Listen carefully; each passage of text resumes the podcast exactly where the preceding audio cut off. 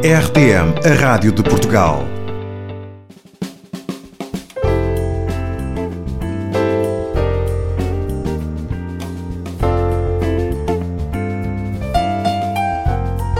Inteligência Espiritual.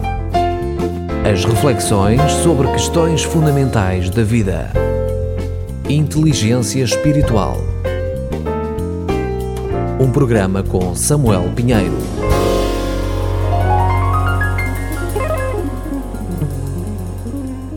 Não amemos só de palavra.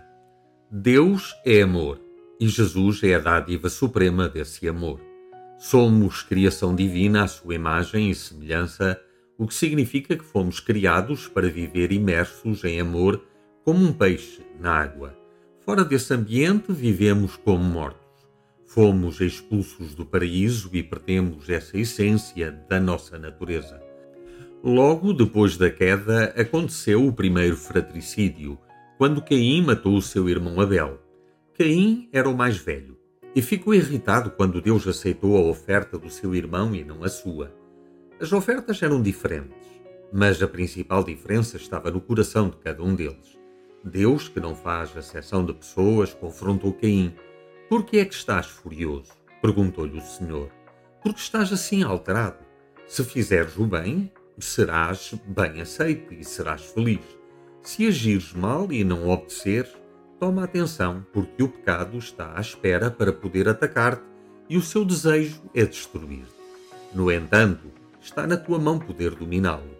Ainda assim, Caim decidiu eliminar o seu irmão e manter-se na rota de magoar e ofender a Deus, desobedecendo-lhe.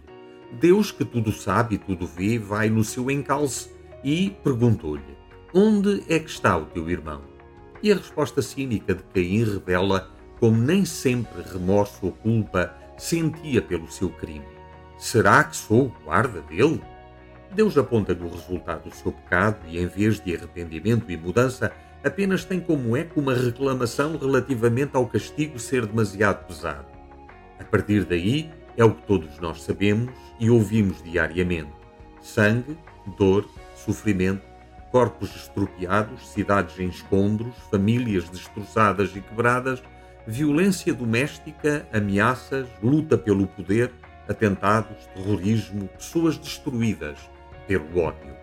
Nesta vertigem de loucura assassina, a humanidade não arrepia caminho e, diante do próprio Deus feito homem, crucifica-o numa cruz, a pior de todas as sentenças e forma de suplício apenas destinada aos piores criminosos e nunca aceite em relação a um romano.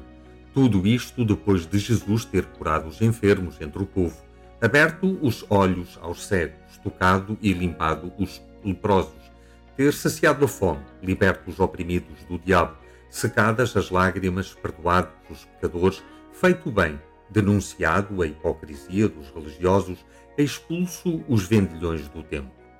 Jesus repetiu o mandamento do Antigo Testamento de amar a Deus. Ama o Senhor teu Deus com todo o teu coração, com toda a tua alma e com toda a tua força. E acrescentou, como consequência direta desse amor a Deus, sem restrições ou limites: ama o teu próximo como a ti mesmo. Ao especialista da lei judaica que lhe perguntou qual é o mandamento mais importante da lei de Moisés, acrescentou: Todos os outros mandamentos e preceitos da lei e dos profetas nascem destes dois. Por isso, Agostinho de Hipona dizia: Ama e faz tudo o que quiseres. Talvez possamos estranhar que amar a Deus e ao próximo como a nós mesmos tenha se tornado um mandamento, mas isso só revela o quanto estamos longe do paraíso e da imagem e semelhança divinas. Contra todas as circunstâncias e situações, contra o ambiente e a herança genética, contra tudo e todos, ama a Deus e ao próximo, como a ti mesmo. A marca que Jesus indicou acerca da identificação dos seus discípulos e seguidores foi precisamente: o vosso amor uns pelos outros provará ao mundo que sois meus discípulos. Agora, o amor não é um sentimento ou uma emoção. Envolve o nosso ser na totalidade, como acontece na natureza de Deus atinge também as emoções e os sentimentos, mas é muito mais. Traduz-se em ações e não apenas em palavras, embora estas também devam ser afinadas por ele. Um amor que permeia os pensamentos, a consciência, as motivações. O apóstolo João, de quem o Evangelho fala como o discípulo a quem Jesus amava, precisamente porque estava mais receptivo ao seu amor, na primeira carta que escreveu e de onde retiramos o título deste uh, pensamento e desta reflexão, diz o seguinte: A prova de que passamos da morte para a vida é que amamos os outros cristãos. Quem não ama os seus irmãos permanece na morte. Quem aborrece o seu irmão é, no fundo, como o homicida. E sabem bem que nenhum homicida tem em si a vida eterna. O verdadeiro amor conhece por aquilo que Cristo fez, morrendo por nós. Por isso devemos dar a vida a favor dos irmãos. Se alguém for abastado em recursos materiais e vendo o seu irmão em necessidade não o ajudar, como poderá estar nele o amor de Deus? Filhinhos, não amemos só de palavra ou de aparência mas em verdade, mostrando-o pelas nossas ações.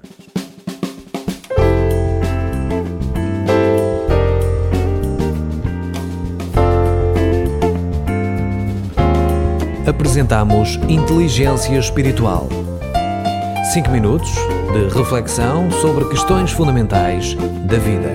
Com Samuel Pinheiro.